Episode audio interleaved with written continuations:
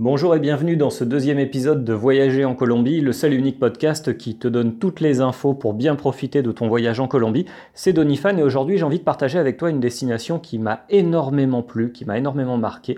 Il s'agit du canyon du Chicamocha. Le canyon du Chicamocha, c'est le second plus grand canyon au monde et il est en Colombie, entre la ville de Sanril et la ville de Bucaramanga. Faut compter environ 40 euros pour passer une journée qui pour moi était extraordinaire, environ 120 000 pesos transport aller-retour compris, déjeuner compris. Et euh, c'est vraiment une option que tu ne peux pas manquer, tu ne peux pas rater si tu vas dans la région de, Santander. Donc la région de Santander, pour faire simple, c'est entre Bogota et Cucuta, donc entre Bogota et le Venezuela. Euh, et c'est vraiment très très très beau, c'est une très très belle région avec euh, des montagnes magnifiques. Dans la région de Santander, en plus du canyon du Chicamocha, il y a énormément d'options de sport extrême. Je pense au parapente, je pense au parachute, au kayak. Tu peux faire des randonnées qui sont très très sympas. Et donc, ce que je te disais aujourd'hui, euh, je, voulais te parler du, canyon du Chicamocha, deuxième plus grand canyon au monde. Pour 40 euros, transport aller-retour depuis ton hôtel, déjeuner, entrée au parc, aller-retour en téléphérique parce que c'est un, un canyon que tu peux survoler en téléphérique. D'ailleurs, c'est une construction française.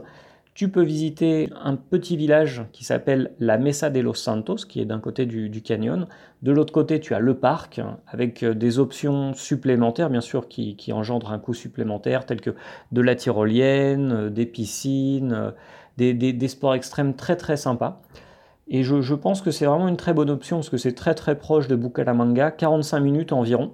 Le parc s'appelle donc le canyon du Chicamocha, on l'appelle aussi Panachi moi, j'avais fait une erreur quand j'y étais. J'avais demandé des conseils à un ami, un ami vénézuélien, qui, m'avait dit euh, Attention, il fait très très froid, faut que tu emmènes tes gants et tout. Je sais pas si c'est moqué de moi.